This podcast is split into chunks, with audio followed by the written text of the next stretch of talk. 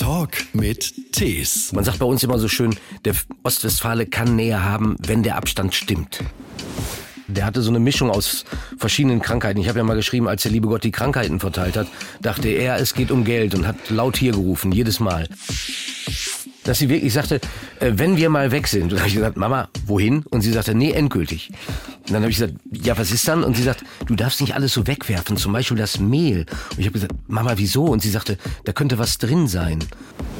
Bengel, wir haben zu wenig Beerdigungen, die können den Text alle nicht auswendig. Da singt jeder eine andere Version.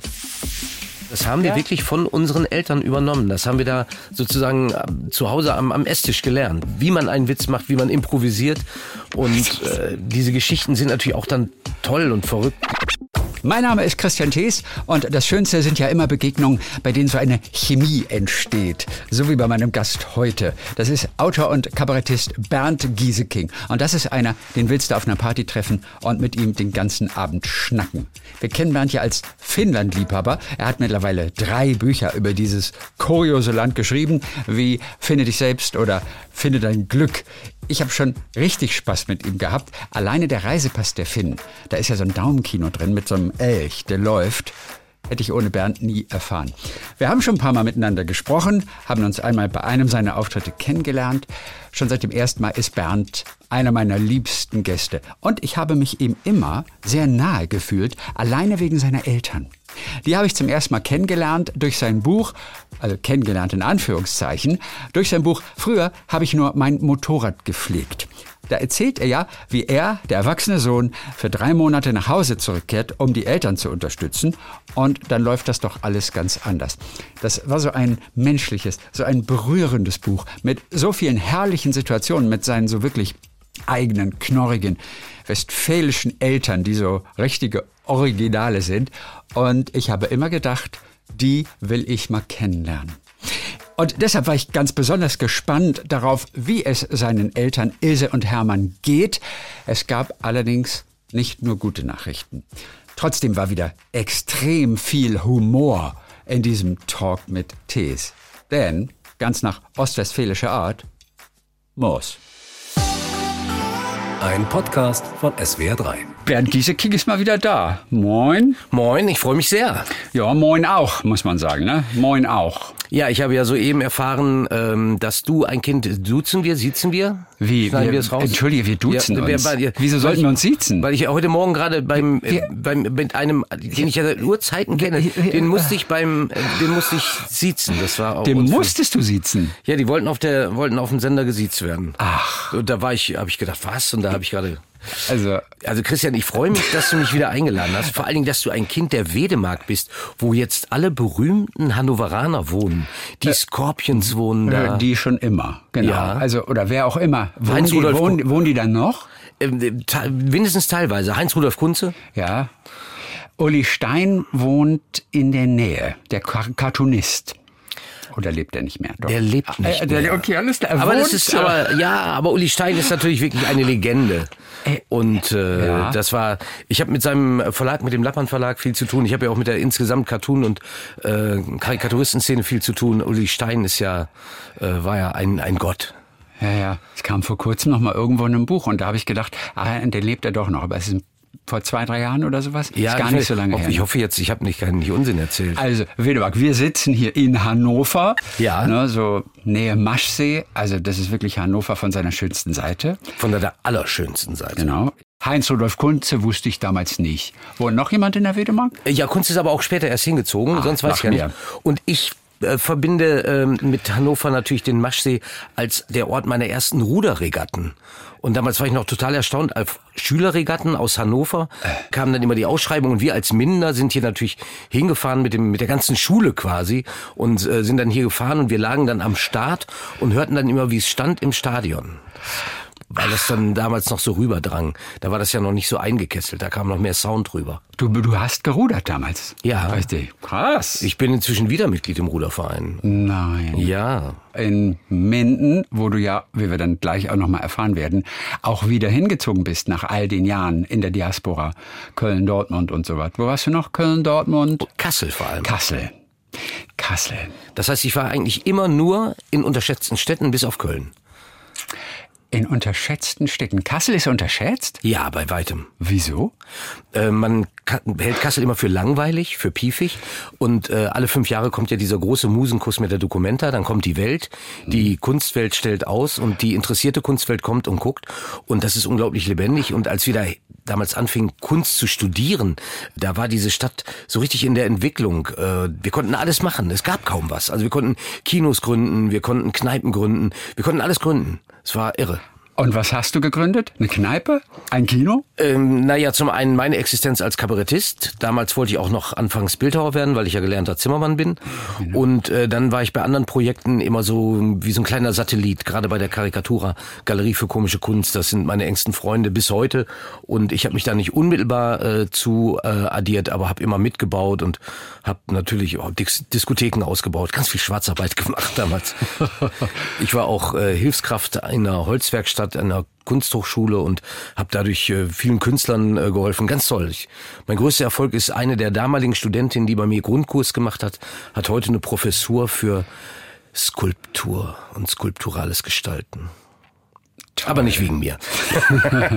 Also es ist schön, dass wir wieder zusammenkommen. Nach ja, ein paar Jahren, die wir uns nicht gesehen haben, da lag auch eine Pandemie dazwischen.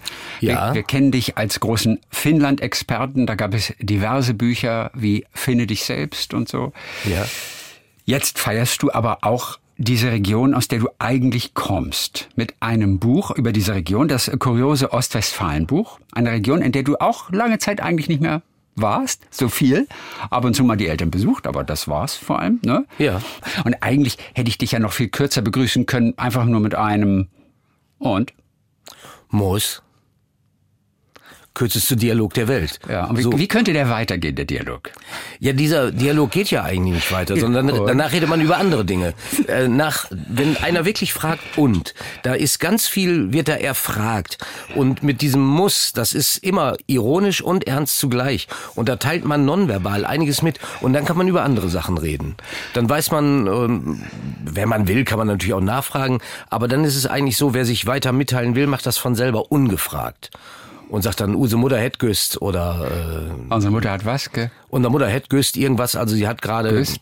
Was heißt Göst? just, also unsere Mutter hätt Ach güst, so, hat gerade äh, Punkt, Punkt, Punkt. Genau, irgendwie meinetwegen eine schwere Krankheit überstanden oder ähm, sich wieder aufgeregt oder irgendwie etwas ganz Besonderes äh, gestrickt.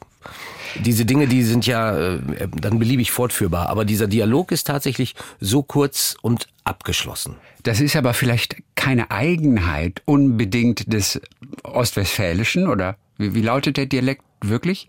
Naja, Ostwestfälisch? Nein, das, es gibt in Nee, dem Sinne. ein Platt ist das. Das es ist, ja ein, am, am Platt. Ja, Genau, es ist ein Plattdeutsch und wir würden das auch gar nicht ostwestfälisches Plattdeutsch nennen, weil sich das in den einzelnen Dörfern viel zu stark schon unterscheidet. Das, was wir im Norden von Minden sprechen, ist äh, erinnert sehr stark an das äh, Plattdeutsch der Küsten. Mhm. Das ist da sehr nah dran und ähm, da müssten jetzt tatsächlich ähm, Germanisten und und andere Experten kommen, um das genau einzuordnen. Aber zum Beispiel in Paderborn auf den Dörfern, die sprechen ganz anders. Es ist vielleicht aber keine Eigenheit eures Platz. Das haben ja auch andere Dialekte, diesen mini kurzen Dialog. Ich kenne das so ein bisschen aus der Pfalz. Da ist es la vie. Ja, Und dann sagt man aber aller gut. Jetzt haben mich gefragt, sind es mehr Buchstaben als bei euch oder sind es sogar noch weniger? Aber wenn man das aller natürlich dazu zählt, ist es noch ein bisschen mehr. Wir, wir, haben, Und? wir haben ja tatsächlich nur diese drei und diese vier Buchstaben. Ja.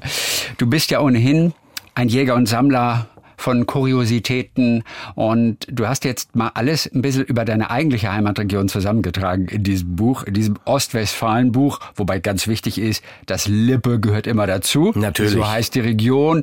Aber das war ein bisschen zu lang für den Titel, obwohl es deutlich längere Titel gibt im Ja, aber man sagt als Abkürzung immer OWL. Oh ja. Und das- Ostwestfalen. Und das. Besondere ist eigentlich, dass der Ostwestfale ganz oft Lippe gar nicht richtig mitdenkt und umgekehrt denkt Lippe die Ostwestfalen nicht so richtig mit. Und das war auch spannend, weil uns nie jemand erklärt hatte, was hat es mit Lippe eigentlich auf sich. Und alleine das zu erkunden, und das war natürlich toll, zur Regierungspräsidentin gehen zu können und zu sagen, erklären Sie mir doch mal bitte, wo wir hier leben. Was hat es mit Lippe auf sich? Lippe war immer unabhängig. Lippe war tatsächlich ein unabhängiges politisches Gebiet, unterschiedlich regiert. Und erst nach Ende des Zweiten Weltkrieges haben sozusagen die Briten Lippe gezwungen, sich zu bekennen, sich irgendwo zuzuordnen. Es gab Verhandlungen zwischen Nieders also Verhandlungen der Lipper mit Niedersachsen und mit Nordrhein-Westfalen. Und man dachte zuerst, man sollte, dem Lipper sagt man nach, er sei so der Schotte äh, in Nordrhein-Westfalen, also ein bisschen geizig. Und sie haben erst gedacht, sie gehören so ins ländliche nach Niedersachsen, aber das reiche Rheinland und, und das reiche Westfalen mit, mit dem Bergwerk und so, äh, mit der Stahlindustrie, das hat die Lipper gereizt. Und deswegen sind sie darüber gegangen und haben aber unglaublich geschickt verhandelt. Es gibt die lippischen Punktationen. Das sind Sonderregelungen. Damit haben sie zum Beispiel den Regierungssitz von Minden nach Detmold geholt. Oh. Und so gibt es verschiedene Dinge, die sie sich erhandelt haben. Sonderrechte. Ganz fantastisch. Du hast selber ganz viel herausgefunden, Dinge, die du vorher gar nicht wusstest. Hattest auch ein bisschen schlechtes Gewissen, oder? Mit Finnland kennst du dich so gut aus, aber mit OWL das war, Gar nicht so. Das war die Motivation für das Buch, weil ich Oder? gedacht habe, ich kann fünf Stunden über Finnland erzählen. Ich habe jede Menge unnützes Wissen, aber nach Ostwestfalen gefragt, komme ich nach spätestens fünf Minuten ins Stottern. das ist ja aber auch so eine Region, da sage ich dir ganz ehrlich, wenn man sich aussuchen könnte, wo man geboren werden möchte. OWL ist nicht das, an was die meisten denken würden. Bis zu meinem Buch. Ab jetzt wird man es sich in ganz Deutschland wünschen, hier geboren zu sein. Du bist ja wieder zurückgezogen nach einiger Zeit in die Nähe deiner Eltern. Wir kennen dich aus, das war dein letztes Buch. Früher habe ich nur mein Motorrad geflickt. War das das letzte Buch? Ja, ne? Danach kam, kam danach, noch ein drittes Finnlandbuch. Ach, das kam noch ein drittes Buch, Finnlandbuch, genau. Aber dieses Buch hat mir damals wirklich besonders gefallen, weil das so voller Herz war. Früher habe ich nur mein Motorrad gepflegt. Und du bist dann wirklich hingezogen wieder, auch natürlich, um nah bei deinen Eltern zu sein. Das ging dann heute die Polter, ne? Diese Entscheidung dann auch. Ja, das war ja eigenartig. Also durch eine gemeinsame Reise nach Finnland habe ich das Land überhaupt erst entdeckt. Also mein Bruder ist ausgewandert, meine Eltern wollten ihn besuchen und ich mochte diese weit über 70-Jährigen nicht alleine reisen lassen damals. Und so habe ich die erste Begegnung mit Finnland gehabt. Und dadurch gab es auch plötzlich eine größere Nähe mit meinen Eltern. Man sagt bei uns immer so schön, der Ostwestfale kann Nähe haben, wenn der Abstand stimmt. Und deswegen habe ich bei denen damals auch nie übernachtet und nix. Und als dann mein Vater schwer gestürzt war, habe ich mir für drei Monate einen Wohnwagen in den Garten gestellt, weil ich das Gefühl hatte, ich müsse unterstützen. Mhm. Und da hatte mich dann meine Lektorin überredet, darüber ein Buch zu schreiben. Und da habe ich erst mal gesehen, wie dünn das Eis war, wie man hier bei uns sagt, auf dem meine Eltern wandelten. Und da habe ich gedacht, ich möchte näher dran sein, ich möchte leichter unterstützen können. Ich bin als Tourneekünstler sowieso viel weg, aber wenn ich dann da bin, möchte ich nicht erst noch wieder hinreisen müssen. Und äh, das war auch jetzt gerade im Nachhinein, äh, mein Vater ist inzwischen verstorben, das war eine gute Entscheidung, da zu begleiten und zu unterstützen mhm. und auch jetzt ähm, soweit möglich eben unsere Mutter zu begleiten. Ich bin ja auch aus Ostwestfalen weggegangen, weil ich das auch damals ein bisschen piefig fand und eng und wenig und habe mich immer gerne in den großen Städten dann auch rumgetrieben mit all diesem äh, kulturellen und wilden Leben dort. Du warst eigentlich zu cool für OWL, weißt du. Ja, Damals. danke, dass du das gesagt hast. und jetzt muss ich aber in, im Nachhinein auch merken, wenn ich über Bielefeld recherchiere, wie cool Bielefeld war. Ich habe damals immer gedacht, das Leben fängt erst an, wenn man Bielefeld überwunden hat.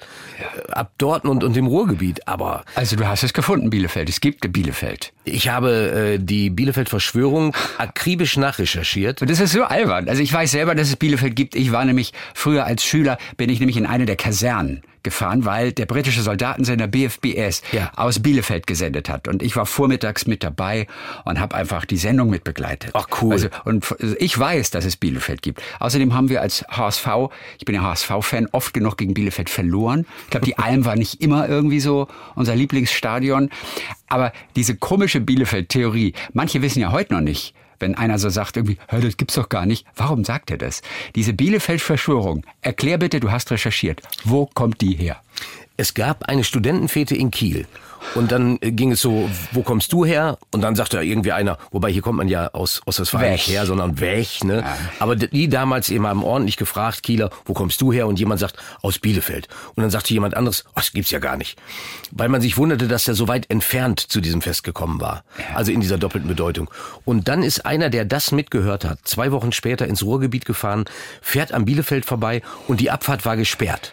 Und da hat er sich kaputt gelacht, war schon im frühen Internet vertreten. Und schon damals gab es diese ganz abstrusen ähm, Theorien, also dummes Zeugs. Und er wollte eigentlich diese dummen Verschwörungstheorien lächerlich machen und hat dann angefangen, wirklich eine Theorie zu schreiben als Satire, dass Bielefeld nicht existent sei und alles sei nur vorgespielt und ein, äh, ein Gerhard Schröder habe erzählt, er hätte da Abitur nachgeholt, aber das stimmt gar nicht. Und bei sogenannten Fußballspielen mit einer Mannschaft namens Arminia werde Heimpublikum mit bezahlten Statisten vorgespielt gespielt. Also eine unglaublich schöne Fantasiegeschichte.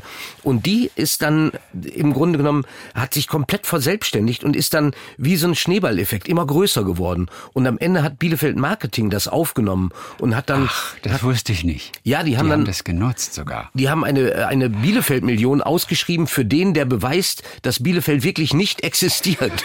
Und dann hat äh, die Uni Paderborn geantwortet. Und das sind ganz wunderbare Dinge. Und das hat natürlich Spaß gemacht, die jetzt fürs Buch so zusammenzutragen und kompakt zusammenzuschreiben. Man weiß also, wer damit wirklich angefangen hat. Also der Name dieses Studenten ist sogar bekannt. Ist bekannt, kann man recherchieren. Es gab, es gab einen Spiegelartikel.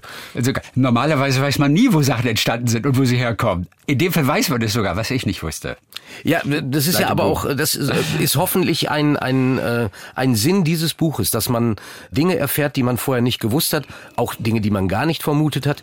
Die Judenbuche von Annette von Droste-Hülshoff steht in Ostwestfalen. Das gibt sie. Das ist äh, verrückt. Also dieses Dorf ist existent. Ja. Und äh, Annette von Droste-Hülshoff, die zu ihrer Lebenszeit unerfolgreich war und auch sein wollte, hat sehr, sehr lustige Geschichten geschrieben, Charakteristika über Paderborner, über Münster und über Sauerland und so. Das ist hochkomisch zum Teil. Warum wollte die keinen Erfolg haben? Ähm, sie hatte damals große Schwierigkeiten als äh, adelige junge Frau, die sich in einen bürgerlichen äh, verliebt hatte und äh, war in der Familie ziemlich niedergemacht worden, auch nach den ersten literarischen Versuchen. Und sie wollte, glaube ich, damals in Ruhe leben und hat aber gespürt, dass ihre Stimme bedeutend ist, dass sie was zu sagen hat. Und hat sozusagen für sich den Weg gewählt, zu Lebzeiten möchte ich lieber nicht, aber danach soll der ruhig, Ruhm ruhig kommen. Ungewöhnlich, aber ja. toll. Was wäre ein gutes Einstiegsgeschichtlein von Frau Droste-Hülshoff? Was wäre ein Roman? Hast du einen gelesen jemals? Äh, ich lese, ich habe jetzt, ich habe so viel zu lesen gehabt für dieses Buch, dass ich, also Droste, äh, von Droste Hülshoff ist in letzter Zeit auch Gegenstand vieler anderer Romane geworden. Karin Duwe hat einen geschrieben und die habe ich mir jetzt so ein bisschen so hingelegt, weil ich so vieles andere lesen musste, von dem ich fasziniert war. Es gibt den Minder Verlag JCC Bruns, die haben um 1900 rum ganz viele Erstausgaben gemacht. Äh, da ist das erste Mal H.G. Wells Zeitmaschine entstanden, die erste Gesamtausgabe von Edgar Allan Poe und das ist so reich und dem nachzulesen, mhm. was äh, da ein, ein junger Verleger sich damals getraut hat und der dann selber ganz kühne, auch erotische Dichtung äh, gemacht hat, äh, das ist äh, irre. Deine Eltern, die wir wirklich kennenlernen, die sind mir ja so ans Herz gewachsen, alleine durch dieses Buch.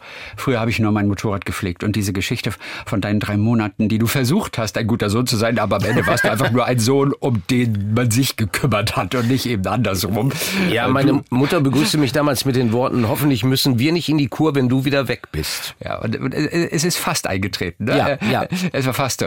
Deine Mutter Ilse, die wirklich, ich sag mal, eigentlich für deine halbe Karriere sorgt mittlerweile, mit den Zitaten, mit all den Sprüchen, natürlich auch in Verbindung mit Hermann.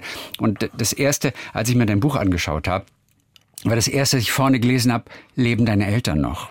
Und dann kam aber wirklich der Satz, dass Hermann, dein Vater, dann doch verstorben ist. Wie war das für dich? Also warst du vorbereitet? Hattest du damit gerechnet? Und dann ist es irgendwann mal mhm. passiert mhm. oder kam es dann doch plötzlich? Also als ich hingezogen bin, äh, kam es immer mal wieder zu Krankenhausaufenthalten. Und dann äh, gab es eine Zeit, wo das äh, sich äh, ja wirklich potenzierte, wo ich im Grunde genommen immer mit Handy angeschlafen habe und jeden Morgen um sechs, sieben mit einem Anruf gerechnet habe. Und oft genug kam der, mhm. äh, komm vorbei, wir müssen den Krankenwagen rufen. Und mein Vater wurde dann, der hatte so eine Mischung aus verschiedenen Krankheiten. Ich habe ja mal geschrieben, als der liebe Gott die Krankheiten verteilt hat, dachte er, es geht um Geld und hat laut hier gerufen, jedes Mal. Und mit diesem Witz ist er aber auch äh, seinen eigenen Krankheiten begegnet und hatte bis zum Schluss auch Lebensmut und Lebenswillen. Und dann war aber irgendwann das äh, Zusammenwirken aller Krankheiten so extrem, dass wir die Pflege zu Hause nicht mehr aufrechterhalten konnten. Und er kam ins Heim und wir haben ihn versucht dabei intensiv zu begleiten. Das geht natürlich nur begrenzt. Und irgendwann war der Moment erreicht, wo ihn der Lebensmut verlassen hat und wo ich ihm dann auch gegönnt habe, einzuschlafen. Also das war wirklich ein sehr intensiver Prozess und an dieser Stelle war Corona, so verrückt wie sich das anhört, fast ein Segen, weil ich plötzlich ja nicht mehr auf Tournee konnte und ich war einfach da und ich konnte immer wieder dabei sein und dann war der Moment, als äh, das war wirklich sehr berührend. Dann habe ich gedacht, na ja, was kann Hermann denn jetzt machen? Ähm, dann hat er mal Biathlon geguckt, aber irgendwann ist ja auch kein Winter mehr. Und dann habe ich ihm tatsächlich äh, mitgebracht, äh, der hundertjährige, der aus dem Fenster stieg. Und dann liegt also ein schwerkranker 88-jähriger und sagt, ja, damit kann man ja gar nicht mehr aufhören zu lesen. Das ist ja ein tolles Buch. Wirklich. Und das war dann wirklich in der Phase, wo er den Lebensmut schon ein bisschen verloren hatte. Nein, das da, war noch da hatte davor. er den noch. Da hat er den noch. Und dann habe ich ihm den zweiten Band gekauft und der ist aber auf gut Deutsch gesagt scheiße. Ja. Und dann äh, sage ich, wie gefällt dir der denn? Und sagt er, boah, der ist ja nicht so doll. Dann habe ich selber reingelesen. Ja. Und an dem Tag hatte ich gar nichts anderes da und er konnte auch nicht mehr richtig gucken. Und dann bin ich an mein Auto und habe tatsächlich das Buch über unsere Finnlandreise rausgeholt und habe gesagt, Hermann, vielleicht, das habe ich jetzt gerade da, vielleicht hast du Lust, das nochmal zu lesen. Und dann hat er angefangen und dann haben wir ihm wechselnd tatsächlich in seinen letzten Lebenswochen dieses Buch immer vorgelesen. Und das war sehr berührend, dass er sich dann nochmal erinnert hat an diese Zeit. Ich habe ihm dann natürlich auch dazu immer Sport aus der Zeitung vorgelesen und dann dachte ich, er schläft und dann mhm. habe ich irgendwann aufgehört zu lesen und abends rief mich meine Mutter an und sagte, Hermann hat sich beschwert, du hast die Sportnachrichten nicht zu Ende vorgelesen. Und ich hatte gar nicht gemerkt, dass er noch wach war und dachte, er sei eingeschlafen. Also es war, ein, es war nochmal eine, eine, das hört sich vielleicht komisch an, aber es war eine mhm. schöne und intensive Zeit.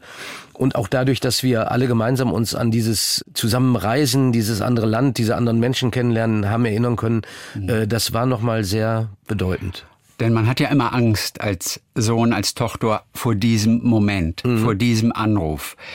Dann war es aber doch ein wirklich langsames Begleiten und auch ganz schön. Oder wie war es für dich, als das, letztendlich das, das Herz dann aufgehört hat zu schlagen? Das Ende fand ich ganz schlimm. Und zwar, da muss man wirklich sehen, dass unser äh, soziales System ganz viele Fehler hat. Der hat sich dann an manchen Stellen, wie man so sagt, wund gelegen. Und dazu gibt es dann eine spezielle Matratze, die das verhindert. Und die war bestellt und verschrieben. Und dann habe ich dem Heim gesagt, wenn es irgendwie Probleme gibt, sag mir Bescheid, weil ich habe ein gewisses Talent, diplomatisch und nett bis charmant mhm. mit äh, Dienststellen umgehen zu können. Und dann kam diese Matratze nicht an Land. Und dann stellte sich raus, dass das irgendwo hängen geblieben war. Und am Ende um eine lange Geschichte jetzt abzukürzen, ist diese Matratze erst an dem Tag, bevor er starb, gekommen und während er starb, war sie bereit, sich sozusagen auszurollen, weil die gerollt mhm. gekommen war. Mhm. Und das ist so bitter, dass so viele notwendige Erleichterungen innerhalb der Hierarchie, innerhalb der Bürokratie hängen bleiben und man die Erkrankten und die Schwererkrankten deswegen nie wirklich perfekt begleiten kann, unterstützen kann. Und das war zum Beispiel bitter, dass es da an so einer Stelle, die ganz leicht, ganz viel hätte helfen können, dass man äh, da nicht hatte, hatte helfen können. Und dann hatten wir abgesprochen, das Heim und ich in äh, dieser Nacht, es war absehbar, dass es möglicherweise in den nächsten Tagen soweit sein würde. Und dann habe ich gesagt, wenn was ist, ruft mich an, dann komme ich. Und dann kam auf einmal nachts der Anruf, Ihr Vater ist gestorben, ich äh, wollte den äh, nochmal zur Seite drehen, hatte einen Notruf und als ich zurückkam, war er gestorben. Und dann sind wir los, meine Lebensgefährtin und ich, und haben dann eine Kerze angestellt und haben Lieder gesungen und haben ja. geweint und es war traurig und äh, schön zugleich. Und dann war es im Nachgang noch eine sehr berührende Beerdigung ja. äh, weil mein Vater Wandergeselle gewesen ist bei den Rolandsbrüdern und die waren dann da. Und die kommen dann und die singen dann Lieder und die tragen dann die Urne und ähm, die singen dann Handwerkslieder und dann gibt es ein Beerdigungslied. Und mein Vater hatte zu mir gesagt, Bengel, wir haben zu wenig Beerdigungen, die können den Text alle nicht auswendig. Da singt jeder eine andere Version. Da musst du eine Kopie haben für jeden von denen. Und das hatte ich alles vorbereitet. Und das war natürlich auch eine große Hilfe für meine Mutter, weil die diese Lieder auch mit ihm, auch in der Nachbarschaft gesungen und geklatscht hatte. Die konnte die alle. Und im Rahmen der Beerdigung kommt dann natürlich irgendwann der Moment, wo die Zimmerleute auch genug Bier getrunken haben. Und dann singen sie wieder die witzigen Lieder, die schwarzhumorigen Lieder. Mhm. Und das ist ein großer Trost. Und und das hätte dem Hermann auch gefallen dann. Obwohl der Satz ja. ist eigentlich blöd, oder? Bei Beerdigungen hört man immer nur im Satz, das hätte ihm gefallen. Ist es nicht einer der dämlichsten Sätze überhaupt? Ach, sagen wir mal so, man, man, man macht die Beerdigung ja nicht äh, für den Toten, sondern die macht man ja für sich, ja. Äh, für, die, für die Hinterbliebenen. Aber es ist tatsächlich so, so hat er es sich gewünscht, so hätte mhm. er es sich gewünscht. Wir haben das so gemacht, wie er wollte. Es sind äh, die Lieder gesungen worden, heute hier, morgen dort, von Hannes Wader. Äh, es war mal sehr lustig, als ich... Ähm, vom Interview für dieses Buch, für das Ostwestfalen-Buch von Hannes Wader kam. Und dann habe ich meiner Mutter gesagt, ich war heute bei Hannes Wader und habe den interviewt. Und dann sagt sie, wenn Hermann mal stirbt, das ist zu teuer, wenn wir den dann direkt engagieren, oder?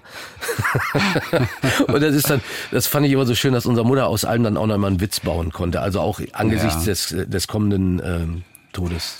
Die Ilse. Wie lange ist es her, dass der Hermann gestorben ist? Anderthalb Jahre. Wie geht es denn der Ilse, die wirklich deinen Fans, allen denjenigen, die das Buch gelesen haben, auch wirklich so ans Herz gewachsen ist. Wie geht es der denn? Ähm, sie ist tapfer und ja. mittlerweile ist es, ich sag mal, äh, okay, aber äh, dieser Lebenspartner, mit dem sie auch ganz viel gestritten hat, ähm, der Klar. fehlt einfach. Diese Begleitung ja. über den Tag, der, mit dem du kommunizierst, der auch dem, über den du dich aufregst, aber mit dem du ja auch alle Aufregungen teilst, dem du alles sagen kannst. Also der Vertraute der Tage ist weg und es gehörte zum Ritual meiner Eltern, dass sie immer morgens um 10 Uhr sich eine Kanne Kaffee gekocht haben oder eine Kanne Tee und dann haben die Karten gespielt, Romy. Und da ist jetzt eben niemand mehr, um Romy zu spielen. Und das fehlt. Und auch diese vielen Abende, die du alleine sitzt. Und sie kann auf der einen Seite das Haus nicht aufgeben, auf der anderen Seite ist ihr das auch alles zu viel, auch allein. Äh, und sie ist, das kann man nicht anders sagen, sehr, sehr tapfer.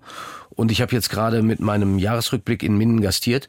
Aber sie ist dann auch wie ich zu allen Aufführungen gekommen und äh, hat dann irgendwie Spaß und, und ich glaube, die anderen noch mehr ihr zu begegnen und, mhm. und mit ihr zu, zu plaudern. Und äh, sie ist dann auch immer für einen Spruch gut. Wie sieht sie denn jetzt, sage ich mal, auch dem Tod entgegen, wo der Hermann nicht mehr da ist? Denn der Ostwestfale, der redet ja nicht viel und er redet auch nicht über Krankheit und Tod. Das teilt der Ostwestfale mit vielen anderen in unserer Gesellschaft, auch wenn der Tod immer mehr in die Mitte geholt wird. Ne? Wie sieht sie dem entgegen? Beschäftigt sie das jetzt noch mehr? Na, das würde sie, also das ist so tief und, und so, ähm, aus, so offen würde unsere Mutter da nicht mitreden. Schon gar nicht mit, mit uns als Jungs oder ihren, ihren, ja. ihren Söhnen. Ich weiß auch nicht, ob sie das wirklich mit, mit einer Freundin macht. Also weil unsere Mutter da eher so eine verschlossene Person ist. Das gehört ja leider zu dieser Kriegsgeneration, die da in den Jahren geboren wurden, dass man sich fast niemandem mitteilt. Und so diese beste Freundin, die eigentlich jede Frau hat, die ich weiß nicht, wie, wie ehrlich unsere Mutter dazu einer äh, Freundin in der Siedlung da ist oder sein kann. Ja. Das Einzige, was kommt, ist so ein Satz wie, oh, ich habe Bohle keine Lusten mehr. Das ist aber nicht von Dauer. Das ist nicht ihre Grundhaltung. Okay. Sondern die Grundhaltung ist eher, ah, Mist, ich schaffe die ganze Arbeit nicht und du hast auch nie Zeit. Ja, ist gut, solange sie sich noch so aktiv beschweren kann. Freut man sich ja dann auch so. Absolut. Als Junge. Was haben die gesagt damals, als du dann auch wirklich wieder hingezogen bist? Das war ja dann auch so nach diesem Buch. Und du hast, habe ich in deinem Buch gelesen, wirklich 200 Kisten, 240 Kisten im Umzug. Das klingt wahnsinnig viel. Sind das alles Vinylschallplatten oder was? Es ist, es ist alles. Es 240? Sind, es, sind, es sind Bücher, es sind Bilder, es ist, ja, vor allen Dingen, ich, ähm, ich bin in die, in die Wohnung eines Bekannten gezogen und der hat gebaut. Und äh, der hatte mir gesagt, ich bin im November fertig. Und dann habe ich als Zimmermann, der ist auch Zimmermann, äh, dann habe ich gedacht, ja, das heißt, er ist im nächsten Jahr drauf, im Juni, Juli vielleicht mhm. fertig. Und dann war er aber plötzlich, ohne dass ich damit gerechnet hatte, tatsächlich in der Zeit fertig, weil er so viele Leute kannte, die einfach ihre Gewerke ihm zu gefallen pünktlich erledigt haben. Und äh, ich musste mit meinem Jahresrückblick auf Tournee gehen und dann konnte ich nur einem Umzugsunternehmen sagen, bitte packt alles ein und äh, bringt es nach Minden. Und dann haben die natürlich auch großzügig eingepackt. Also da war manche Kiste war dann auch äh, freundlich gefüllt. Ein Atlas. Aber äh, es war dann ähm, tatsächlich so, dass ich äh, durch diese Wohnung also auf engen Gängen nur gehen konnte. Und das war dann sehr lustig, dass unsere Mutter, die kam dann mit unserem Hermann und die waren beide damals äh, noch einigermaßen zu Fuß und dann suchten die einen Platz zum Hinsetzen und dann habe ich eine Kiste oben runtergehoben und unten hingestellt wie so eine Bank. Und dann saß unsere Mutter da und sagte, wegen uns musst du das nicht morgen. Also wegen uns musst du das nicht machen. Und das hat sie dann dreimal gesagt. Und dann sagte unser Vater zu ihr, ja, aber der Umzugswagen ist doch jetzt schon weg. Ja, da musstest du bleiben. Das war natürlich auch tatsächlich äh, einerseits eine Umstellung und andererseits war das wirklich ein Nachhausekommen, weil auch meine alten Freundschaften, meine alte Clique, meine alten äh, Weggefährtinnen und Weggefährten, die in Minden gewesen sind, die waren alle da und haben mich aufgenommen, als wäre ich keinen Tag weg gewesen. Es war Ja. wirklich toll und warm und es war richtig Heimat. Aber was du auch wieder bekommen hast, das ist die soziale Kontrolle. Oh, Ja. Äh, Kann man drüber lachen? Ja. Aber wann nervt es auch mal? Ich komme zu unserer Mutter nach Hause und sie sagt, du warst ja gestern Abend wieder im Windlicht? Und ich, Oh, oh, es war Kneipe 9 Uhr da. morgens. Ich sag, ich sag, woher weißt du das denn schon wieder? Ja, ist mir berichtet worden. Und ich habe da wirklich nur kurz gesessen, äh, eine Pizza gegessen, bin wieder an die Arbeit gegangen. Aber das ist eben, die soziale Kontrolle ist gegeben. Also man kann sich da nicht daneben benehmen. Da kennt dich jeder. Das ist. Und äh, aber nervt es auch manchmal? Nicht, dass, dass jemand das über dich weiß, aber überhaupt die Tatsache, dass über so einen Kack gesprochen wird. Was soll das? Ja, eigentlich, aber nicht, nicht das nervt nicht Okay. wirklich, sondern weil, ähm, weil die, ähm, die kurze Begegnung ist eigentlich eher charmant. Also ich äh, schreibe ja auch eine Kolumne für die Heimatzeitung, fürs Mindener Tageblatt und dann geht man durch die Stadt und die Leute sagen, ich habe ihre Kolumne wieder gesehen oder wann erscheint die nächste oder das war lustig und ich habe mal einen Text geschrieben darüber, dass Schwimmfreunde mich gezwungen haben, die Seepferdchenprüfung abzulegen, weil ich bin ja so alt, dass es die damals noch nicht gab. Ich habe ja nur Freischwimmer gemacht und habe dann also in hohem Alter Seepferdchen gemacht und habe jetzt auch eine Badehose von Ihnen geschenkt bekommen mit Seepferdchenabzeichen. Cool. Hast du die mal angezogen? Die, ich schwimme nur in der. Wirklich? Ja, wirklich. Cool.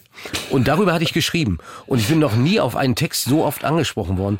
Und dann sagt die, ähm, dieses Schwimmbad, das Sommerbad in Minden wird von einem Verein ehrenamtlich betrieben. Und die Vereinsvorsitzende sagte, Bernd, das war ja nicht gut, dass du das geschrieben hast. Ich sag, wieso? Was ist denn jetzt los? Sie sagt, du kannst dir nicht vorstellen, wie viele Männer jetzt Seepferdchenprüfung machen wollen. Und jetzt wird einmal im Jahr Seepferdchenprüfung für Männer angeboten. Als Spaß.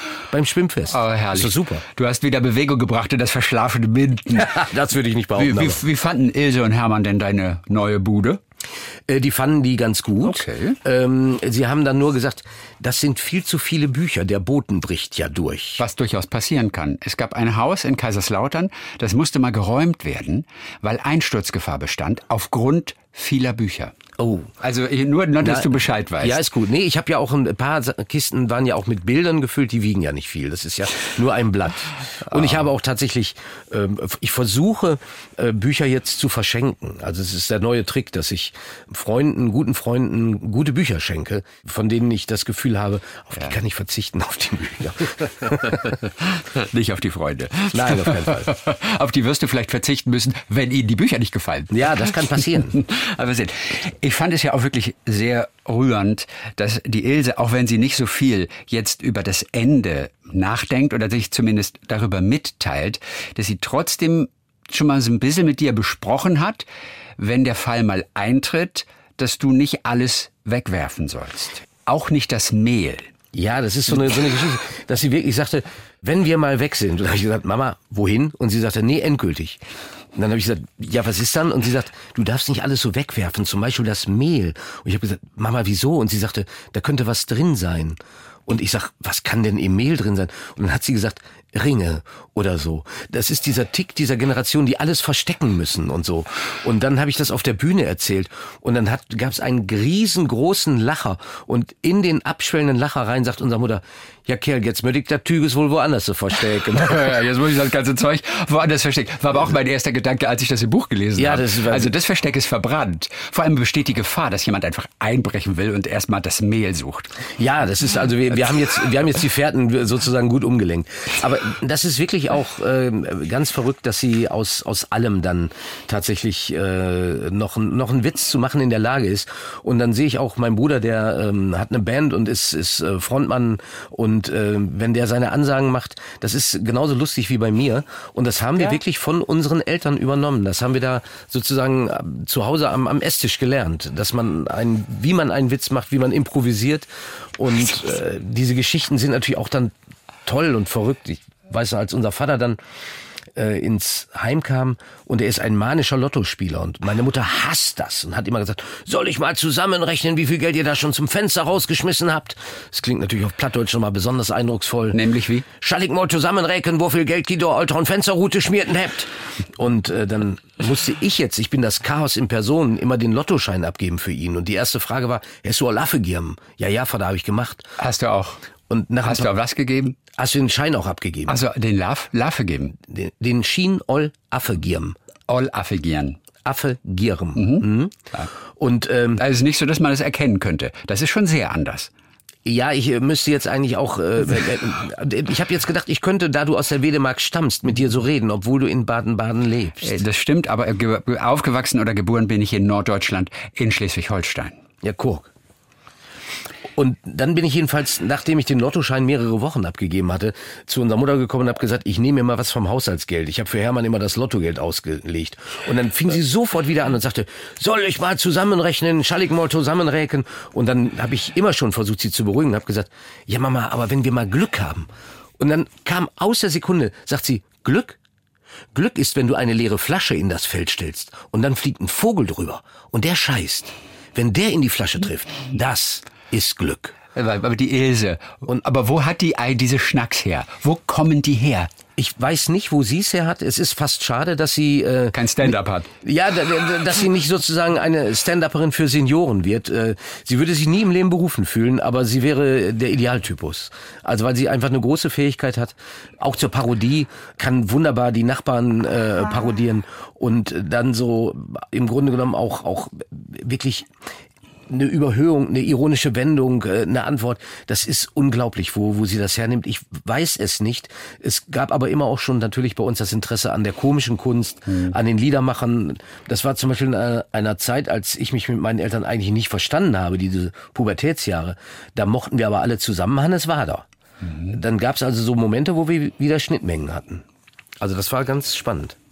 Es gab diesen einen kleinen Moment, wo gerade so viel zusammenkam. Als du von Glück gesprochen hast, da sind wir natürlich auch bei Finnland, deinem geliebten Land, mit dem du dich so gut auskennst, dass das Land mit den glücklichsten Menschen auf der Welt ist. Auch, glaube ich, bei der letzten Umfrage auch wieder. Sechsmal hintereinander schon. Sechsmal hintereinander. Ich habe gerade Schleswig-Holstein im Kopf, was ich erwähnte. Ich glaube, die, Deu die glücklichsten Deutschen leben in Schleswig-Holstein, oder? Weißt du da näherst? Ich glaube, oder? Ich weiß gar nicht, ob Hat Deutschland in den Regionen äh, so aufgenommen Ja, es worden gab, ist. und- gab es mal ja? die Frage. Ja, ja. Wo in Deutschland ist man am glücklichsten? Oh, das muss ich unbedingt Und- nachsehen, weil ja. ich würde natürlich behaupten, wir Ostwestfalen sind's und zwar ohne, dass wir es sagen. Sehr gut, das lässt sich dann ja auch nicht überprüfen. Da, da wollte ich drauf hinaus. Ja, aber man müsste jetzt natürlich diese, diese Umfrage, schade eigentlich, Ja. habt ihr jetzt so schnell nicht bei der Hand. Ich meine, dass da Schleswig-Holstein war. Es würde mich nicht wundern, weil äh, das ist, es ist auch eine ähnliche Grundvoraussetzung wie in Finnland. Also man hat Platz, es ist Raum, man kann einander ein wenig aus dem Wege gehen. Man ist nicht sofort mit dem anderen konfrontiert. Ja. Ich glaube, dass, dass, dass die Enge, die Nähe ganz viel ausmacht an, an Missstimmung, an Aggression. Guck mal. Es tut ja auch so gut der Seele, wenn man in die Weite gucken kann. Die, die Seele mag in die Ferne gucken, in die Weite gucken. Wenn man aber gegen Wände guckt, vielleicht auch Berge in dem Fall, sogar auch die tollen Berge, das ist nicht so förderlich. Es ist der Blick, der in die Weite schweifen kann. Angeblich sorgt das, habe ich in irgendeinem Psychobuch gelesen, vor einiger Zeit mal. Irgendeinem psychotherapeutischen Buch oder sowas. Fand ich ganz interessant, den Gedanken. Finde ich auch interessant. Aber jetzt bin ich seit einigen Jahren äh, ein intensiver Bergwanderer geworden und ich staune ja, wie gute Laune die haben. Aber die gute Laune ist natürlich immer auf dem Gipfel. Also oben in der Hütte. Wenn du jetzt wirklich unten im Tal bist und äh, hast dort nur einige Stunden am Tag, wo die Sonne reinscheint ins Tal und dann äh, ist schon wieder der Berg dazwischen. Ich, das ist eine schöne, schöne Überlegung. Ja, wo gehst du wandern? Ich liebe es ja auch mittlerweile. Ich liebe ja Österreich. Und du? Ähm, ich bin nicht festgelegt. Ich habe das große Glück gehabt. Ich habe auf einem Literaturfest in der Schweiz einen Wanderer kennengelernt, äh, Martel Jung, Barfußwanderer, hat selber ein Buch geschrieben, Barfuß über die Alpen, O Sole Mio. Mio heißt es. Oh, Sole Mio mit H. Und äh, genau. Ja. Und äh, wir waren uns sympathisch und meine Freundin träumte davon, auf die Zugspitze zu gehen. Und dann habe ich gesagt, die möchte da rauf. Und er hat gesagt, das kann man doch machen. Und dann habe ich gesagt, ja, aber wenn ich mit will. Und dann hat er gesagt, Bernd, wenn du da nauf willst, bringe die nauf. Und seitdem wandern wir jedes Jahr zu dritt. Er überlegt sich immer ein Ziel und wir gehen dann wandern. Er bucht die Tour vor. Es ist ein wunderbarer Moment an Freundschaft. Ich bin auf Strecken gewesen, da hätte ich mich im Leben nicht hingetraut. Er führt uns immer wieder an Grenzen und über Grenzen. Wobei in dieser Dreiergruppe bin ich eher der, der über Grenzen hinübergeführt werden muss. Meine, ich sage gerne, meine Freundin Rita ist vom Typus her eine Bergziege. Ich bin eher ein Galloway-Rind. Äh, Ich habe Respekt vor jeder Steigung und sie ist da leichtfüßig und schwindelfrei. Und ich als ehemaliger Zimmermann habe meine Schwindelfreiheit leider verloren und habe großen Respekt und freue mich immer, wenn ein Stahlseil da ist, an dem man sich festhalten kann. Okay. Wobei das eben auch gleichzeitig bedeutet, es ist schwieriges Gelände, wenn es da ist. Und wenn dann keins da ist, dann sagt Martel immer den schönen Satz, Bernd, wo kein Seil ist, braucht man auch kein Seil. Es ist also richtig mit Sichern, auch an dem Seil oder nur mit der Hand festhalten? Nur mit Hand. Also wir, wir Okay. so schlimm wird's da nicht. Aber wir waren, äh, wir waren tatsächlich in Österreich, wir waren in der Schweiz. Wir haben eine ganz tolle am Brenner eine, eine Überquerung gemacht von Österreich nach Italien. Das war fantastisch. Auf schwarzen Routen, also ganz irre, tolles Äh, äh, Erlebnis. Reden wir auch von acht Stunden am Tag wandern? Ja. Okay, das ist dann schon richtig anstrengend. Ich habe auch richtig angefangen zu trainieren. Ich habe zwölf Kilo abgenommen. Boah. Bin also tatsächlich, ähm, also das ist für mich mittlerweile aber auch ein Ziel geworden, für die Wanderung fit zu sein. Also ich äh, hätte nie gedacht, dass mich das nochmal packt in meinem hohen Alter, muss man jetzt ja auch mal sagen. Ich habe gerade einen Text über eine Dolomitenwanderung, die wir gemacht haben, in meinem Jahresrückblick, wo ich dann sage, ich wurde dauernd überholt und stellte fest, dass ich an diesem Berg der Älteste war. Älter als ich war nur noch das Gestein, auf dem ich schritt. Ich finde das ja so erstaunlich, dass du auch im Februar einen Jahresrückblick machst. Und die Veranstaltungen sind ja ausgekauft. Irgendjemand nannte dich ja auch den Godfather of Jahresrückblicke. Und ich finde das Jahr für Jahr immer wieder erstaunlich, weil mein persönliches Empfinden ist, ich will im Februar nichts mehr über das letzte Jahr erfahren. Ich will nicht mal mehr im Januar über das letzte Jahr erfahren eigentlich. Aber es sind wahrscheinlich viele persönliche Geschichten, ne? Na, es, es sind auch persönliche Geschichten, aber es ist wirklich ein, ein Geschenk des Publikums an mich, dass sie sich äh, interessieren und an den meisten Orten ist es ja tatsächlich dann Stammpublikum, spätestens ab dem zweiten, dritten Jahr. Und äh, ich mache das jetzt seit 30 Jahren und dann gibt es Orte, die sind traditionell am zweiten Februarwochenende oder so und äh, das, ich bin neulich mal angesagt worden damit, äh, das alte Jahr ist erst zu Ende, wenn Bernd darüber gesprochen hat. Das fand ich sehr charmant und es ist ein Riesengeschenk des Publikums, dass sie über diese lange Zeit in dieser großen Zahl tatsächlich immer kommen und auch eben Ende Februar noch hören wollen, was ist. Ganz früher konnte man immer sagen, so mit Aschermittwoch war es dann vorbei, aber es ist es ist ganz toll. Es ist also auch ein Lebensgeschenk. Okay, also, aber irgendwann wird es auch in den März hineingehen, ne? Es geht in diesem Jahr geht hinein, sogar aber mal. ich habe jetzt was Schönes erlebt. Es war ein Paar bei mir, die haben äh, zu mir gesagt, Bernd, wir möchten uns bei dir bedanken.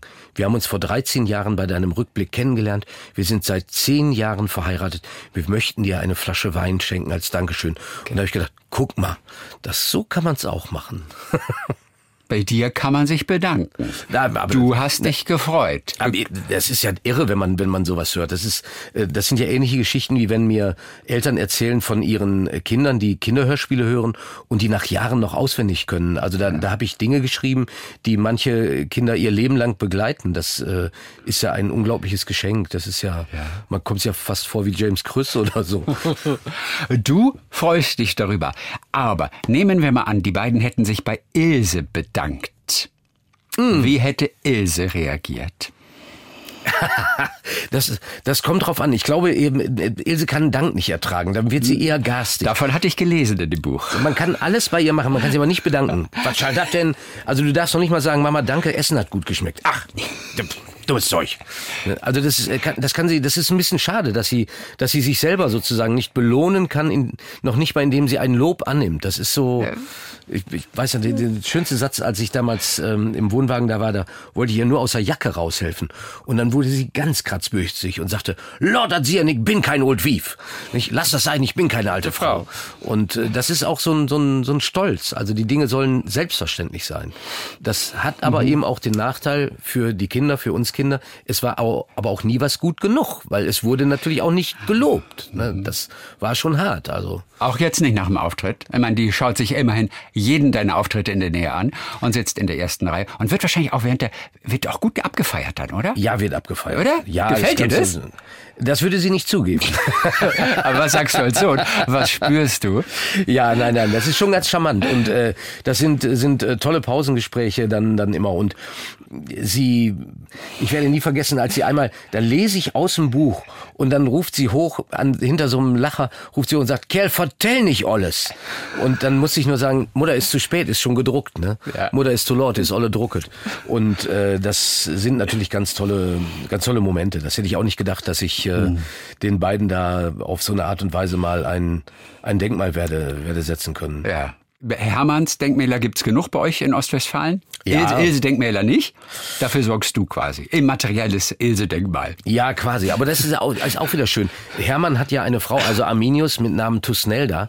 Und es gibt, gibt in diesem Ortsteil in Detmold, äh, wo das Denkmal steht, da gibt es drei Fußgängerampeln. Ja. Da ist Hermann mit seiner Frau Tusnelda. Bei Hermann stehen, bei Tusnelda gehen. In grün. Das ist total super. Und der Hermann ist wie dargestellt mit, mit, mit so einem Hörn, gehörnten Helm? Na, der Hermann ist ja ganz stolz und hat ein, ein ganz langes Schwert. Schwert. Und weil die Fußgängerampel ja rund ist, muss wegen der Rundung ist das Schwert sehr kurz. Und das hat ähm, mein Freund und Cartoonist äh, André Sedlacek gemacht. Und das sieht toll aus. Das ist ein so lustiges Bild mit diesem Kurzschwert, äh, dass viele Leute da natürlich auch hingehen und extra die Ampel drücken, so wie im Bad Nauheim, wenn man Elvis äh, auf der Fußgängerampel ja. sehen möchte. Ne? Ja, herrlich. Was gibt's sonst noch? Karl Marx gibt's ja. Äh, oder hat Trier jetzt eine Karl-Marx-Ampel oder nicht? Ich bin mir gar nicht ganz sicher, ob das nur eine Diskussion war oder ob die das wirklich gemacht haben. Ich, ich glaube, sie haben es gemacht. Ich glaube, oder? Ich, ich meine auch, ich glaube, sie haben es gemacht. Äh, dann gibt es natürlich das äh, äh DDR-Ampelmännchen. Ja klar, den Klassiker. Und dann gibt es aber auch, ist das in Berlin, dann gibt es auch Paare in allen Ausführungen, richtig, in allen Kombinationen. So queere Paare und so, richtig? Queere mhm. Paare, mhm. genau. Regenbo Regenbogenampeln, aber auch nur in Rot und Grün. Ja. Es, es, gibt ein Gesetz, das also ein Gesetz, das festlegt, dass diese Farben eben sein müssen. Ja. Ähm, das ist auch das war spannend äh, für die Ampel allein zu recherchieren. Auf welcher Grundlage kann sowas erlaubt werden oder muss es äh, verboten werden? Der gleiche Künstler dort in Detmold, der diese Ampel gemacht hat, der hat auch ein, ein zweites Ortsschild gemacht. Ja. Was steht da drauf? Auf diesem Ortsschild ist ähm, der Hermann drauf und äh, schielt. Und dann haben sich natürlich die äh, Leute dann aufgeregt, wie kann man das machen und so. Und da steht dann drauf, wenn es zum Ortsausgang hingeht, wir sehen uns.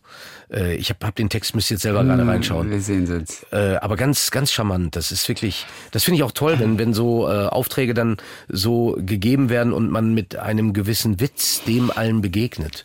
Und das nicht, nicht äh, ja das alles nicht so ganz bierernst nimmt und nehmen muss. Das ist ah. auch, auch eine Qualität übrigens bei den Vorträgen auf der Adlerwarte Berlebeck. Die sind sehr lustig, die, die Flugvorführung. Das, äh, die Tierpfleger sind da kleine Entertainer. Das ist total Wirklich? charmant. Ja. Aha, die Adlerwarte, Berlebeck. Ja bin ich hingegangen, um zu gucken und drängel mich so durch, war ein bisschen zu spät, setz mich hin und dann sitzt neben mir einer aus dem Nachbardorf und dann haben wir beide zusammen gesagt, wie im Chor, was machst du denn hier?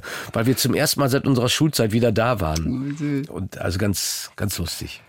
Was mich ja auch überrascht hat, ist, also du hast gerade erwähnt, ne, du bist gelernter Zimmermann kannst aber nicht so gut mit einer Bohrmaschine umgehen. Und das finde ich erstaunlich. Denn du bist doch Handwerker vom Herrn. Ja, da ich, Handwerker vom Hermann. Moment, da ist, ne, da ist eine, eine, eine der war nicht schlecht. Äh, da ist, ein, da ist eine falsche Information durchgekommen. Ich kann sehr gut mit Bohrmaschinen Ach, umgehen. Ich kann, okay, okay, verstehe. Ähm, ich bin mittlerweile etwas äh, faul und bin nicht so schnell und äh, bin nicht so fix dabei. Gut, okay, gut. Aber ich, ich habe vor allen Dingen, es ist tatsächlich so, ich schraube nicht gern, ich nagele lieber äh, und so. Das ist tatsächlich, und äh, diese ganze Generation Akkuschrauber, das bin ich eigentlich noch gar nicht gewesen. Und ich habe aber tatsächlich, als ich die ersten Bilder reingemacht habe, bei mir in der Wohnung war eine Wand, wo die Nägel nicht reingingen. Und dann habe ich immer gedacht, ich muss euch jetzt irgendwann auf die Fuge treffen. Und dann hatte ich wirklich die Wand im Grunde genommen perforiert, statt einfach einmal den Bohrer zu nehmen. Und dann kam meine niedersächsische Freundin auch noch auf die Idee und sagte, wieso hat hier in der Siedlung eigentlich jeder eine Bohrmaschine? Ihr bohrt doch so wenig, ihr, jeder bohrt im Jahr zehn Löcher maximal. Ihr könntet euch doch eine Bohrmaschine teilen, mhm. wie im Grunde genommen Carsharing, also Bohrmaschinen-Sharing. Ja. Und äh, das war meinen Eltern unangenehm, dass sie das gesagt hat, während andere am Tisch waren. Da hat unsere Mutter hat, hat gesagt, na ja, sie kommt ja aus Niedersachsen. Voll die Niedersachsen gedisst erstmal. Ja. ja, ja, das war. Aber, aber warum war ihr das unangenehm? Naja, ges also natürlich gespielt unangenehm. Also aber, gespielt unangenehm. Aber, aber es ist, also. äh, es ist tatsächlich so, das äh, ist so, also auch bei der Bohrmaschine ist es wie beim Rasenmäher, äh, es ist ein Statussymbol. Ne? Aber das eigentliche Statussymbol, das ist ja eine Hilti, ne? Ja. Ey, wie oft hat man Wände, wo auch die Bohrmaschine nicht durchkommt? So ein Stahlträger oder, also es gibt ja wirklich so, so richtig Beton-Beton. Da kommst du mit der Bohrmaschine nicht durch. Das finde ich komplett frustrierend. Und dann hat man Glück, wenn zufällig ein Handwerk am Haus ist. Man sagt, ha, Sie haben doch gerade die Hilti dabei. Können Sie einmal oben? ich ich habe mal eine Kolumne geschrieben über die Balz der Bohrer wenn die Hilti ruft ja. und der Ist das jetzt eigentlich. Werbung? Weil es gibt kein so. vergleichbar. Nee, nee, ich sag's nee, ja selber gibt, gesagt, es gibt, aber es gibt es kein gibt, vergleichbares Produkt eigentlich. Doch, doch es, es gibt, gibt, mittlerweile gibt es äh, verschiedene, die äh, auf ah, gibt also es, okay. mit, aber aber die Handwerker aber, haben immer die, dieses Haarmodell, ne? Sagen wir mal so, hier, da ist das gleiche passiert wie mit Tempo. Für Tempo. jede Art von von Taschentuch sagt man Tempo. Es gibt aber alle anderen Sorten. Tesafilm, Tempo, Tesafilm, genau, ja. und und da ist tatsächlich die eine ja, die Marke ist das Synonym geworden ja. für das Gerät als solches. Ja, und das geht wie Butter auch durch Stahl. Das ist so ja, faszinierend. Das ist, also das, das, aber das ist so teuer. Da kriegt man ein Sharing hin. Da ja, das wäre genau. Das ist ja dann quasi äh, der Porsche. Ich will noch ein bisschen was über eure Sprache erfahren. Nein, erstmal, ich finde ja, die Familiennamen die es gibt in Ostwestfalen. Ich weiß nicht, ob du die auswendig drauf hast, aber ähm, ich habe das Buch hier. Ich finde, es gibt, da gibt es so unglaublich ja. krasse Familiennamen bei euch. Das ist gerade in, in der Ecke äh, hinten Werl und, und, und so, äh, also sagen wir Richtung Gütersloh. Äh, Peter Otto Töns. Und äh, der längste Familienname Deutschlands ohne Zwischenstrich, Otto vor dem Genschenfelde. Äh, die sind so abgefahren. Aber bei Otto war noch Vorname. Nein, nein, das ist Ach, der komplette Nachname. Das ist sogar der Nachname auch Das schon. ist alles Nachname, das ist alles Nachname. Dann Dreismickenbecker. Gut fand ich ja Hemkentokratz und Frauschaften Hemkentokratz. Was, was ist das? Das ist, äh, die, die heißen da tatsächlich so. Hemkentokratz. Und, und ich habe ja, das, da ist der Otto, stimmt. Ich habe das, äh, hab das erst für, für, für eine Erfindung gehalten. Dann habe ich aber einen ausführlichen Artikel vom dortigen Heimatpfleger gelesen. Und das ist ganz spannend, weil das ist bei uns in, im Mindener Raum wiederum, da haben alle einen Beinamen. Also der eine heißt Schlingmann und, und so und dann gibt's Meier 1 und Meier 5, die heißen dann aber meistens gar nicht Meier. Mussolini hieß ein Gieseking. Mussolini hieß ein Gieseking, ganz genau. Äh, du hast aber sehr aufmerksam gelesen. Äh, und diese Beinamen, das ist dann auch natürlich, zum Teil kennt man gar nicht die richtigen dann. Und bei uns gab's dann noch was anderes, dass man nämlich oft die Söhne ansprach, einfach mit dem Vornamen der Väter. Also es gab einfach Leute, die haben zu mir Hermann gesagt. Ne? Und sehr lustig finde ich bei der Sprache noch, ausgehend vom Plattdeutschen, meine Mutter ist eine geborene Südmeier. Südmeier. Und ist also Südmaß Ilse. Und da ist egal, ob sie einen Gieseking geheiratet hat oder nicht, sie bleibt Südmaß Ilse. Und ich wiederum bin Südmaß Ilse Sin Ölste, mhm. sein Ältester. Eigentlich müsste es heißen Üren Ölste. Ah, und das führte dann auch wieder dazu, mein Opa war Milchmann und unser Mutter Milchmädchen. Und äh, die kannten alle. Und wir Jungs, wenn wir irgendwas anstellten, dann die anderen Jungs, da wusste man nicht unbedingt, zu wem die gehörten. Und dann hieß es immer, ich weit nicht werte Wesen ist, aber Südmas Ilse sin Ölze, de was dobi. Und dass ich dabei gewesen bin, die Nachricht war immer schneller als ich. Die war zu Hause, bevor ich ankam. Das ist ja heute noch so. Ja. Aufgrund der sozialen Kontrolle. Also genau, die ist Wie ja du festgestellt hast. Also, also das ist geblieben. Nee, es gibt da wirklich ein paar hübsche Wörter, wie Ballerbraken. Ja. Habe ich aber vergessen, was das heißt inzwischen wieder. Ballerbraken. Ähm, Ballerbraken ist im Grunde genommen ein... ein Torfkopf, ein Dösballer. Nee, nee, ein Ballerbraken ist eher auch so ein, so ein, so ein Rüpel. Ein Rüpel, Rüpel. Eher ein Rüpel, so der, der, äh, der ein bisschen so ohne Rücksicht, äh, aber der, das muss jetzt nicht unbedingt körperlich rüpelig sein, sondern das kann eben auch ähm, in, in der Sprache, im Reden, im, im, im Miteinander rüpelig sein. Ballerbraken. Ne? Und das gibt ganz, ganz herrliche Geschichten, die sind dann oft aus dem, aus dem Plattdeutschen rüber, aber, oder was ich einfach ganz toll finde, ist so ein Wort wie Sobutz. Subutz. Subutz. Das wird Subutz, das wird gleich erledigt. Also subito quasi, so aus dem lateinischen, italienischen Subutz. So Ach, guck mal, da hat der Mussolini da. Ja, möglicherweise. Warum hieß der Mussolini der Gieseking? Ich, ah, ich muss ihn unbedingt fragen. Es ist, äh, der Sohn ist ein guter Freund oder die Söhne sind gute Freunde von mir. Und das nimmt man aber hin. Das ist auch etwas, was ich bei diesem Buch erstmal gelernt habe, dass ich ganz viel ja gar nicht hinterfragt habe. Und es sind jetzt nochmal neue Fragen aufgetaucht, eigentlich schon fürs nächste Buch, weil man nimmt so vieles hin und denkt, ja, ist so, ist so.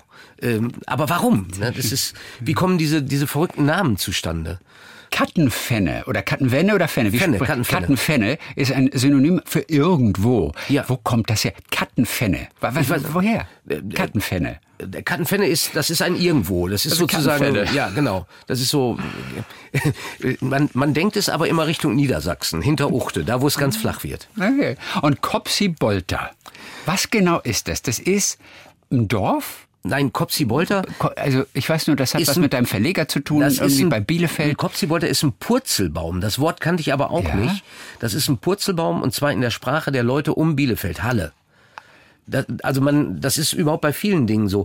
Zum Beispiel, wir essen bei uns in, im Norden von, ähm, von Ostwestfalen Stippkurze. Mhm. Das ist Wurstebrei. Klingt nicht lecker. Es gibt nur Ja oder Nein. Es ist Nein. großartig. und das heißt woanders dann schon wieder gleich ganz anders. Und äh, so unterscheidet sich dann auch Ostwestfalen in sich mit den einzelnen Städten oder, oder, oder Landstrichen extrem voneinander. Zum Beispiel essen die auch äh, im Bielefeld-Gütersloher Raum Pickert. Das gibt's bei uns nicht in, in, in Minden, Lübbecke oder so. Ja. Und das sind so... Was ist Pickert? Nochmal? Pickert ist eine Art äh, Kartoffelpfannkuchen. Ist, das ist so so eine, eine Mischung zwischen Kartoffel und Gebäck. Ich habe es immer noch nicht gegessen. Ich äh, ich krieg's bald. Also ich äh, ich muss auch. Also ich es gibt noch Dinge zu lernen. Aber es war wirklich eben eine Expedition. Ganz spannend. Ja, du hast dich wirklich aufgemacht und hast einfach mal geguckt, wo kannst du was rausfinden. Welche Stadt hast du als allererstes bereist, ganz bewusst für diese Tour, für dieses Buch? Wo bist du als allererstes mal hingefahren? So als kleiner Ausflug, Tagesausflug. Ja, als kleiner Tagesausflug. Ich war tatsächlich zu diesem Ausflug eingeladen nach Nieheim, weil ich da einen Preis bekommen habe, den Peter Hille Literaturpreis. Und Nieheim ist ein ganz erstaunliches Städtchen. Es gibt da die Nieheimer Flechthecke, das ist Weltkulturerbe. Oh. Ähm, es gibt, äh, das ist der Geburtsort dieses Künstlers. Es gibt einen zweiten Autor, Weber, der hat ein Buch geschrieben, elf jetzt äh, müsste man es direkt wissen. Der hat ein Buch geschrieben, 200 Auflagen, äh, zwei Millionen verkauft, äh, eine eine Romeo und Julia Geschichte, von der ich noch nie erfahren hatte. Die haben einen speziellen Käse, die haben ein Käsemuseum, die haben ein Biermuseum, aber vor allem haben sie in Nieheim das Sackmuseum, ein ganzes Museum mit Säcken, Beuteln, äh, von von Geldbeutel bis Mehlsack und einer Mehlsack-Ausklopfmaschine. Und das ist eine ganz neue Definition von Heimatmuseum. Und äh, das ist so skurril. Und das gibt es dann alles in dieser ganz kleinen Ortschaft. Und so ist es in anderen auch. Also wenn man in den Raum Minden-Lübbecke fährt, dann äh, sollte man natürlich auch das Wasserstraßenkreuz und den Mittellandkanal sich ansehen und den Kaiser Wilhelm. Und das sind eben man kann das äh, sternenförmig machen, aber auch eine Stadt wie Paderborn ist eine unglaubliche Entdeckung. Und äh, sich dann vorzustellen, dass aus dieser Region so viele auch aus dem komischen Bereich kommen, das hat mich ja damals so überrascht. Das war der Ursprung, dass ich mal ein Feature gemacht habe. Warum? Es ist scheinbar eine, eine Region, die man, wo man Witz braucht, um sie zu bewältigen. Oder um sie zu ertragen, ja. ja. Nein, das ist jetzt böse gesagt, das ist ja nur ein Spaß. Ja, das ich ich bin einfach nur so, der HSV ist in Paderborn auch schon, der hat mir mehrfach auf die Schnauze gefallen. Ich kenne ja Paderborn aus der zweiten Liga. ja, das ist, ähm, ich bin ja kein Fußballer. Oder sogar erste Liga, die war ja sogar erste Liga zwischendurch. Ja, also Und die hatten Stefan Effenberg als Trainer. stimmt. Darüber gibt's schöne Geschichten. Und ich habe jetzt, das, deswegen überlege ich tatsächlich, und ähm, nicht mal mein Verleger ist ab, ich bin am überlegen, ob ich einen zweiten Band schreiben sollte, um auch über sowas zu schreiben, über Stefan Effenberg in Paderborn. Oder diese wunderbare Fußballzeitung Elf Freunde ist entstanden aus einem Fußballfansein von Arminia Bielefeld. Um halb vier war die Welt noch in Ordnung hieß das Blatt. Und das ist später diese legendäre Zeitung geworden. Und zwei Bielefelder sind das Rückgrat äh, dieses Blattes. Und so gibt es ganz viel zu, zu finden. Das ist komisch, das ist entertainend, das ist lustig und eben an manchen Stellen berührend. Stefan Effenberg hat aber viele Brücken abgerissen hinter sich, oder? Erinnere ich mich richtig? Ja, dann, dann du erinnerst dich richtig. Da gibt's äh, ganz, äh, muss ganz wunderbare Geschichten geben. Äh, Gib uns eine. Wie Also, gesagt, die, du die, die ja- habe ich, die hab ich noch nicht recherchiert. alles klar. Die habe ich, die habe ich noch nicht recherchiert. Aber also Effenberg und und dieses beschauliche Paderborn. Also man muss sich vorstellen, dass wie gesagt dort eine Zeit lang Annette von Droste-Hülshoff gelebt hat und Annette von Droste-Hülshoff und Stefan Effenberg sind, glaube ich, die größten denkbaren Gegensätze. Ich kenne natürlich Bielefeld, ich kenne Paderborn, ich kenne Gütersloh, das sind die größten Städte in Ostwestfalen, in OWL. Ja. Aber die Stadt, die mir als erstes kurioserweise in den Sinn gekommen wäre bei Ostwestfalen, das ist in der Tat Halle. Und zwar nur wegen des Tennisturniers auf Rasen. Ja. Da gibt es ein Tennisturnier auf Rasen, also gab es zumindest Mhm. früher. Ich weiß nicht immer. Ist lustig, gell? Daher, daher kenne ich Halle. In der OWL-Arena von Gary Weber gesponsert. OWL Arena heißt die sogar. Und äh, so findet man überall was. Was ich zum Beispiel nicht wusste, ist, dass aus Halle und Werther nebenan Werthers Riesen, also Werthers Echte kommen und äh, Storkriesen, die, die Bonbons. Und so gibt es ganz verrückte Produkte auf einmal, äh, die, die aus dieser Region stammen. Es gibt richtige Weltfirmen wie Miele, wie, wie Melitta. Ich bin in der Zentralarktis gewesen. Das erste, was ich dort gefunden habe, waren Melitta-Filtertüten aus Minden in Westfalen. Und äh, dann gibt es gleichzeitig so diese ganzen Hidden Champions oder Firmen, die Steckverbindungen machen und die sind Weltmarktführer. Harting, Vago, es ist irre. Die ganze Welt äh, leitet sozusagen Strom weiter mit Steckverbindungen aus Ostwestfalen. Ist das nicht fantastisch? Auf wunderbarste Art und Weise, nämlich auch mit kuriosen Geschichten und interessanten Dingen, machst du dein Ostwestfalen mit diesem Buch weltberühmt. Wir haben ein paar kleine Eindrücke bekommen und sind auch wirklich auch ganz erstaunt über diese Region. Selbst Alphaville kommen eigentlich nicht aus Münster, wie es immer heißt, Sie kommen aus Enger. aus Enger, also Marian Gold. Ja, alle drei. Alle drei sogar? Alle drei kommen aus Das- dieser Ecke, aus unterschiedlichen Dörfern, aber die kommen alle da weg. Gustav Peter Wöhler stammt aus einem kleinen Dorf bei Herford und hat den wunderbaren Witz erzählt. Kommt ein Ostwestfale in die Kneipe und hat einen Papagei auf der Schulter. Sagt der Wirt, kann der sprechen? Sagt der Papagei, ganz wenig. Auch Ostwestfalen ist jetzt big in Japan. Dank dir. Hör mal, das war wieder total äh, spaßig und ich weiß, dass wir uns bald wieder über den Weg laufen. Ja, aber vielen Dank. Vielen Dank vor allem für dein Interesse an Ostwestfalen und Ja. äh, für dein wirklich so exaktes Lesen. Äh, Ja, aber weißt du was? Muss. ja. Den sag ich jetzt Danke. Muss. Oder, oder wie, wie, wie haben sich Hermann und Ilse von dir verabschiedet immer? Also, sie sagen ja nicht Tschüss Mignon oder sowas sagen die ja Nee, gar nicht, gar nicht, gar nicht. Die sagen eher äh, Mock out oder Beden. Mag ja, oh ja, mach's gut, also mach's gut, gut bist und- und bis dann. schon ganz schön lang für dich. Für Ja, das stimmt, das stimmt, das stimmt, das stimmt. Das ist schon fast gelabert, ne? Ja, das ist schon fast gelabert und, und es wurde auch nicht umarmt und so. Bis bald wieder. bis bald wieder. Vielen Dank. Talk mit Tees.